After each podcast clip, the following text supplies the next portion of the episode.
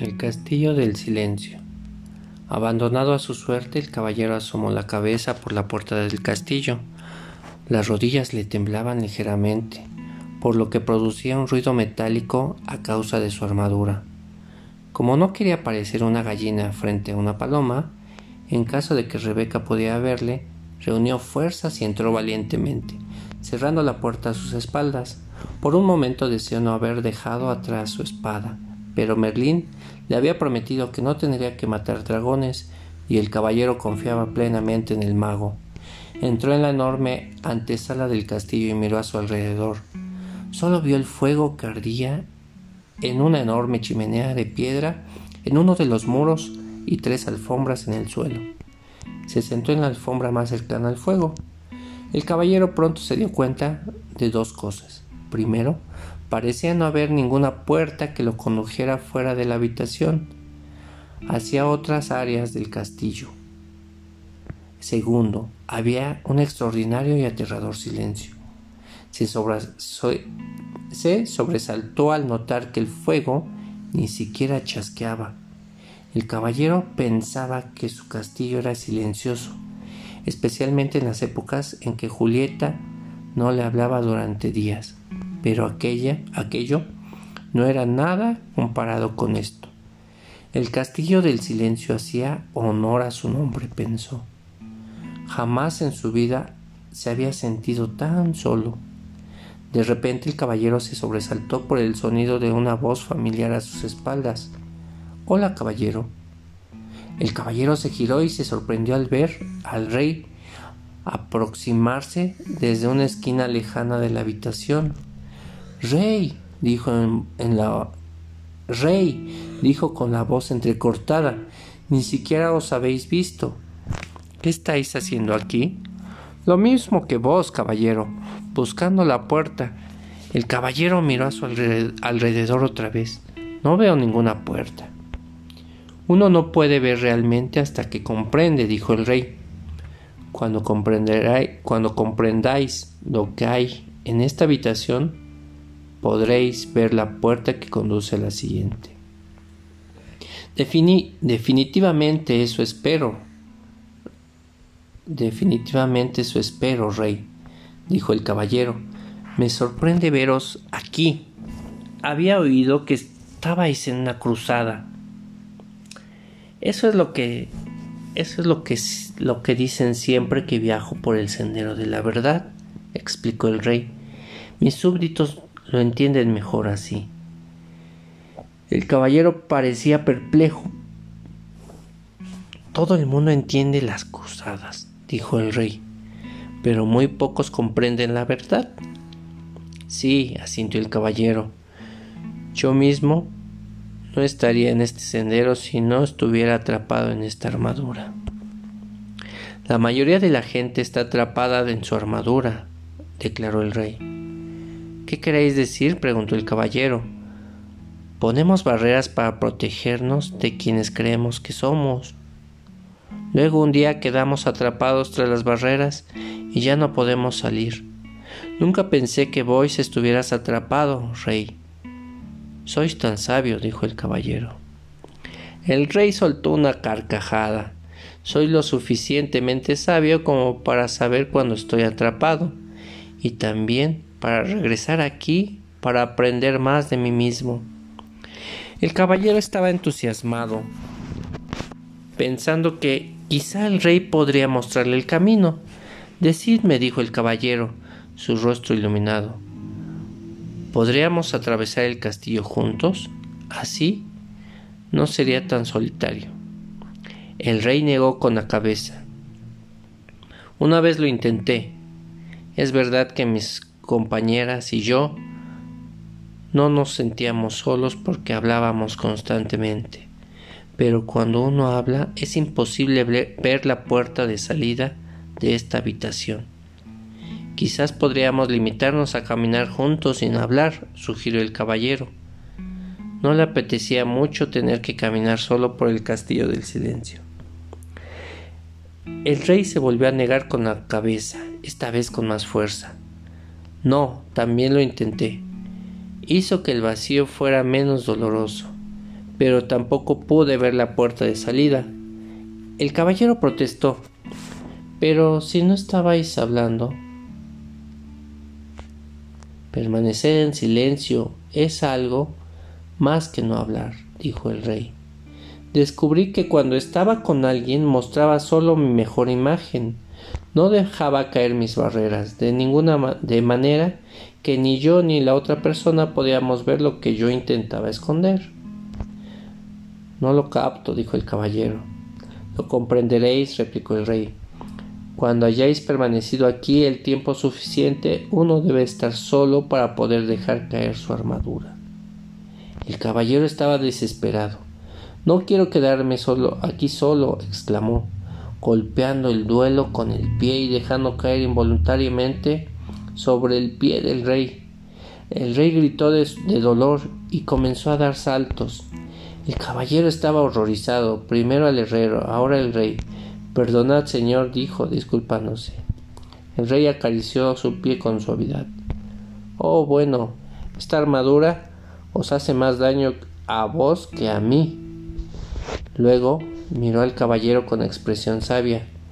Comprendo que no, que, que no queráis quedaros solos en el castillo. Yo tampoco lo deseaba en las primeras veces que estuve aquí, pero ahora me doy cuenta de que lo que uno ha de hacer aquí lo ha de hacer solo. Dicho esto, se alejó cojeando al tiempo que decía ahora debo irme. Perplejo el caballero preguntó ¿A dónde vais? La puerta está por aquí. Esa puerta es solo de entrada. La puerta que lleva a la siguiente habitación está en la pared más lejana. La vi por fin cuando vos entrasteis, dijo el rey. ¿Qué queréis decir con que por fin la visteis? ¿No, ¿No, recordabais dónde estaba? ¿De las otras veces que estuvisteis aquí? Preguntó el caballero, sin comprender por qué el rey continuaba viniendo. Uno nunca acaba de viajar por el sendero de la verdad. Cada vez que yo vengo, a medida que voy comprendiendo cada vez más, encuentro nuevas puertas. El rey se despidió con la mano. Trataos bien, amigo mío. Aguardad, por favor, le suplicó el caballero. El rey se volvió y le miró con compasión. ¿Sí? El caballero, que no podía hacer que tambalease la resolución del rey, pidió ¿Hay algún consejo que me podáis dar antes de iros? El rey lo pensó un momento, luego respondió Este es un nuevo tipo de cruzada para vos, querido caballero, una que requiere más coraje que todas las otras batallas que habéis conocido antes. Si lográis, reunir las fuerzas necesarias y quedaros para hacer lo que tenéis que hacer aquí, será vuestra mayor victoria. Dicho esto, el rey se giró y estirando el brazo como para abrir una puerta, desapareció en la pared, dejando perplejo al caballero. El caballero corrió al sitio donde había estado el rey, esperando de cerca que de cerca también podría ver la puerta. Al encontrar tan solo lo que parecía ser una pared sólida, comenzó a caminar por toda la habitación.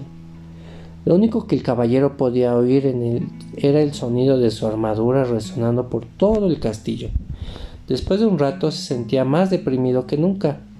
Para animarse, para animarse cantó un par de canciones de batalla.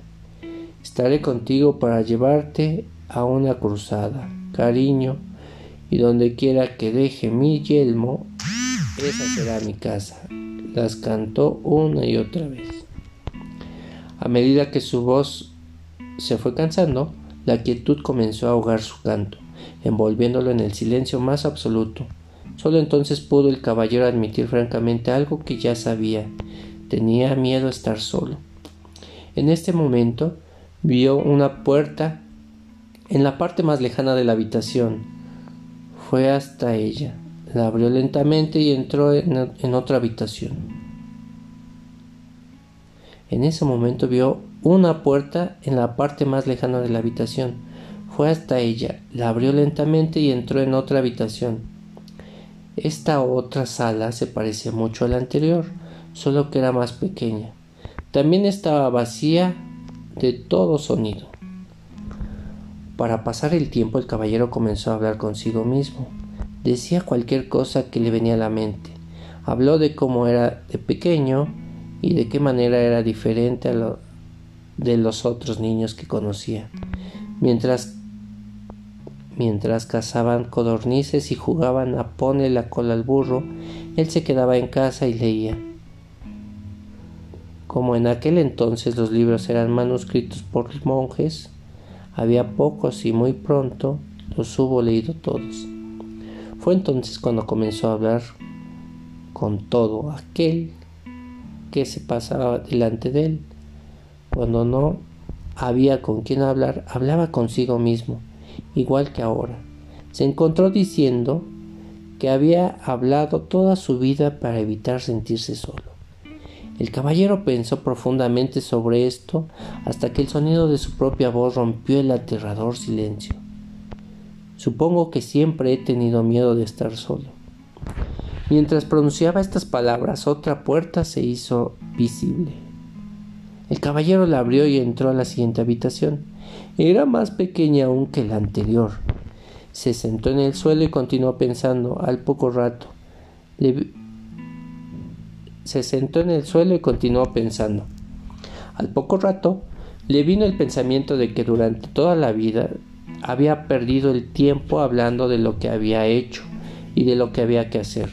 Nunca había disfrutado de lo que había de lo que pasaba en el momento. Y entonces apareció otra puerta. Llevaba una habitación aún más pequeña que las anteriores. Animado por su progreso, el caballero hizo algo que nunca antes había hecho. Se quedó quieto y escuchó el silencio. Se dio cuenta de que durante la mayor parte de su vida no había escuchado realmente a nadie ni a nada. El sonido del viento, de la lluvia, el sonido del agua que corre por los arroyos, habían estado siempre ahí, pero en realidad nunca los había oído. Tampoco había oído a Julieta, cuando ella intentaba decirle cómo se sentía, especialmente cuando estaba triste. Le hacía recordar que él también estaba triste. De hecho, una de las razones por las que había decidido dejarse la armadura puesta todo el tiempo era porque así ahogaba la triste voz de Julieta. Todo lo que tenía que hacer era bajar la visera y ya no la oía. Julieta había de haberse sentido muy sola hablando con un enorme envuelto de acero, tan sola como él se había sentido en esta lúgubre habitación. Su propio dolor y su soledad afloraron. Comenzó a sentir el dolor de la soledad de Julieta también. Durante años la había obligado a vivir en un castillo de silencio. Se puso a llorar. El caballero lloró tanto que las Lágrimas se derramaron por los agujeros de la visera y empaparon la alfombra que había debajo de él. Las lágrimas fluyeron hacia la chimenea y apagaron el fuego. En realidad toda la habitación había empezado a inundarse y el caballero se había ahogado si no fuera porque en ese preciso instante apareció otra puerta. Aunque estaba exhausto por el diluvio, se arrastró hasta la puerta, la abrió y entró en una habitación que no era mucho mayor que el establo de su caballo. Me pregunto, ¿por qué las habitaciones son cada vez más pequeñas? dijo en voz alta. Una voz replicó, porque os estáis acercando a vos mismo. Sobresaltado el pequeño miró a su alrededor. El caballero miró a su alrededor. Estaba solo, o solo había creído. ¿Quién había hablado? Tú has hablado, dijo la voz como respuesta a su pensamiento. La voz parecía venir de otro, de la voz parecía venir de dentro de sí mismo. ¿Era esto posible? Si es posible, respondió la voz, soy tu yo verdadero. Pero si yo soy mi yo verdadero, protestó el caballero. Pero si yo soy mi yo verdadero, protestó el caballero. Mírate, pronunció la voz con ligera aversión. Ahí sentado, medio muerto, detrás de un montón de lata, con la visera oxidada y la barba hecha una sopa, si tú eres tu verdadero yo, los dos estamos en problemas. Ahora, óyeme tú a mí, dijo el caballero. He vivido todos estos años sin oír ni una palabra sobre ti.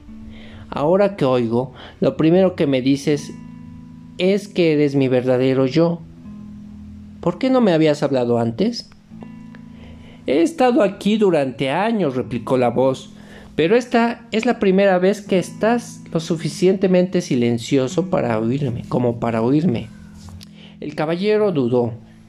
Si tú eres mi verdadero yo, entonces por favor dime quién soy yo. La voz replicó sí amablemente. No puedes pretender aprender todo de golpe, porque no te, no te vas a dormir. ¿Por qué no te vas a dormir? Está bien, dijo el caballero, pero antes quiero saber cómo debo llamarte. ¿Llamarme? preguntó la voz perpleja. Pero si yo soy tú, ¿no puedo llamarte yo? Me confunde. Está bien, llámame Sam. ¿Por qué Sam? ¿Y por qué no? fue la respuesta. Tienes que conocer a Merlín, dijo el caballero, empezando a, cabecear de cansancio. Luego se, cerraron, se le cerraron los ojos mientras se sumergía en un profundo y dulce sueño. Cuando despertó no sabía dónde estaba, tan solo era consciente de sí mismo. El resto del mundo parecía haberse desvanecido a medida que se fue despertando. El caballero se fue dando cuenta de que Ardilla y Rebeca estaban sentadas sobre su pecho. ¿Cómo habéis entrado aquí? preguntó. Ardilla rió. No estamos ahí. Vos estáis aquí, arrulló Rebeca. El caballero abrió más los ojos y se sentó. Miró a su alrededor sorprendido. Sin lugar a dudas, se encontraba sentado sobre el sendero de la verdad, al otro lado del castillo del silencio. ¿Cómo salí de allí? preguntó. Rebeca le respondió, de la única manera posible, pensando. Lo último que recuerdo, dijo el caballero, es que estaba yo, es que estaba hablando con... Aquí se detuvo. Quería contarles a Rebeca y a Ardilla acerca de Sam, pero no era fácil de explicar. Además podía habérselo imaginado todo. Tenía mucho que pensar. El caballero se rascó la cabeza, pero tardó un momento en darse cuenta de que en realidad estaba rascando su propia piel. Se llevó las dos manos envueltas en acero a la cabeza. Su yelmo había desaparecido. Se tocó la cara y la larga barba. Y la larga barba. Ardilla, Rebeca, gritó. Ya lo sabemos, dijeron en un alegre unísono. Habéis debido llorar otra vez en el castillo del silencio. Luis se replicó el caballero, pero ¿cómo puede haberse oxidado todo un yelmo en una noche? Los animales rieron con estrépito. Rebeca yacía sin aliento, dando aletazos contar. Rebeca yacía sin aliento, dando aletazos contar el suelo. Al caballero le pareció que estaba fuera de sus pajarillos. Exigió que le hicieran saber que era tan gracioso. Ardilla fue la primera en recuperar el aliento. No estuvisteis solo durante una noche en el castillo.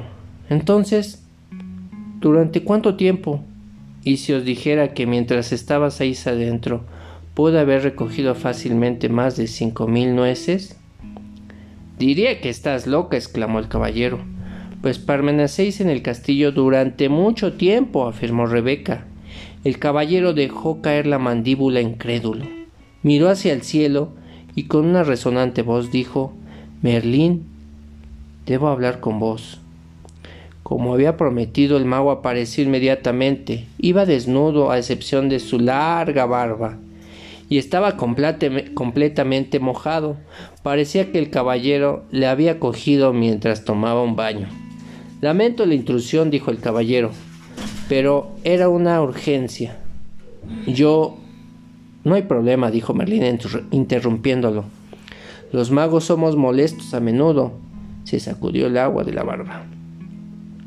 Respondiendo a vuestra pregunta, he de deciros que es verdad. Permanecisteis en el castillo del silencio por un largo tiempo. Merlín no dejaba de sorprender al caballero. ¿Cómo sabías lo que quería preguntaros? Como me conozco, puedo conoceros. Somos todos parte del uno del otro. El caballero pensó un momento. Estoy empezando a entender. He podido comprender que el dolor de Julieta, porque soy parte de ella. Sí, respondió Merlín por eso pudiste llorar por ella y por vos mismo. Fue la primera vez que derramasteis lágrimas por otra persona. El caballero le dijo a Merlín que se sentía orgulloso. El mago sonrió infulgente. Uno no debe sentirse orgulloso por ser humano. Tiene tan poco sentido como que Rebeca se sintiera orgullosa por poder volar. Rebeca nació con alas. Vos Naciste con un corazón y ahora lo estás utilizando como es natural. Realmente sabéis cómo desanimar a un amigo, Merlín. No era mi intención ser duro con vos. Lo estáis haciendo bien. De no ser así no hubieras conocido a Sam. El caballero se sintió aliviado. Entonces, ¿lo oí realmente? ¿No fue solo mi imaginación? Merlín soltó una risa ahogada. No, Sam es real. De hecho, es un yo más real que el que habéis llamado yo durante todos estos años. No os, no os estáis volviendo loco, simplemente estáis empezando a oír a vuestro yo verdadero. Por esta razón el tiempo transcurrió, sin que os dieras cuenta. No lo comprendo, dijo el caballero comprenderéis cuando hayáis pasado por el castillo del conocimiento. Antes de que el caballero pudiera hacer más preguntas, Merlín desapareció.